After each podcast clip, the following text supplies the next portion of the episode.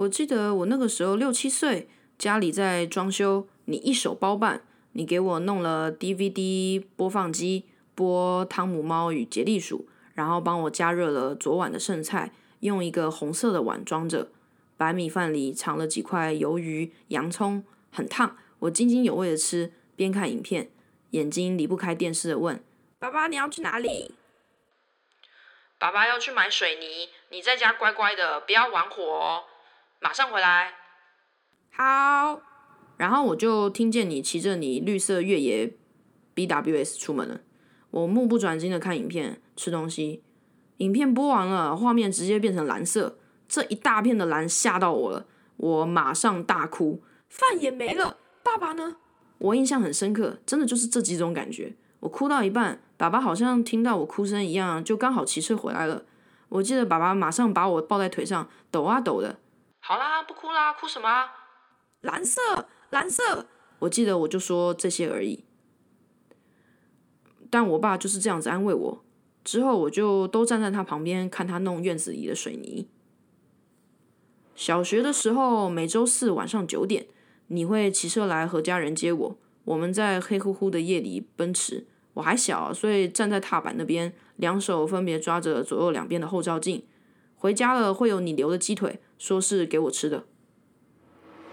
补习班说要有英文字典，你分别从国外大润发买了很多很漂亮的图片，而且是硬壳的英文词典给我。他们陪我消磨了许多时间，我喜欢他们的样子，常常照着上面的图案画画。有的时候刚好我上学跟你上班时间一样。你会早起带我出门，直接送我上学。清晨五六点，我完全昏死在你后座，你还帮我拿了一颗家里的枕头垫在我头下。我躺着，半梦半醒，看到一点点窗外的东西，张眼闭眼，看见人行道树俯看着我。有时则是会看见外面在下雨，寒气逼人，雨滴在窗户上像融化了的白银，窗上布满白雾。你会给我买一杯温豆浆，一袋用塑胶袋装着的原味蛋饼，竹块还会有很多分叉，有的时候里面有酱油膏，有的时候没有。现在回想起来，有的时候蛮希望你开车送我去上学那段路再长一点就好了。我们有时候会一起去百事达租片子，现在回想起来，你就是喜欢看一些动作片、爆炸、名车爆炸之类的作品。呃，那间百事达上一次我再去已经变成一间面包店了。我有点怀念那个蓝色柜台，还有黄色的配色。我每次都要踮脚才能看到桌面，然后看穿着蓝黄相间的制服工读生帮我们逼逼我们要租的 DVD。路上我们可能会再买一些挂包、四神汤、头沙汤、炒饭、大肠面线、烧腊饭或者是一些水饺当晚餐。我会在你腿边跟老板喊。不要香菜，谢谢。有一次你接我下课，经过全国电子时，有一辆公车看都没看，也没打方向灯，直接起步切进我们的车道。你气到用力刹车，我在后座撞到你身上，你双脚系紧蓝白拖，同时用力踩地，怒吼咆哮：“赶紧啊，大车就可以乱开啊！”大家都在看我们，司机也不太敢看你。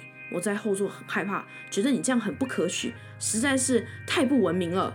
但长大以后发现，呃，这个个性啊，还有这个行为，其实是会遗传的。我在我的房间抽屉里藏了一堆巧克力饼干，被妈妈发现了。我很紧张，也很懊恼。我一片都还没吃到，哎，这辈子都还没有吃到，哎，我的信用就要破产了。他在餐桌上质问我，这时你立马打断妈妈的质问，说。那是我饿，晚上要吃的啦。你那段时间确实是睡我房间，然后我跟妈妈一起睡。但我很困惑，所以那些我藏的饼干我不能吃了吗？我只是在帮你藏，真的吗？长大了就懂了，那个东西叫台阶。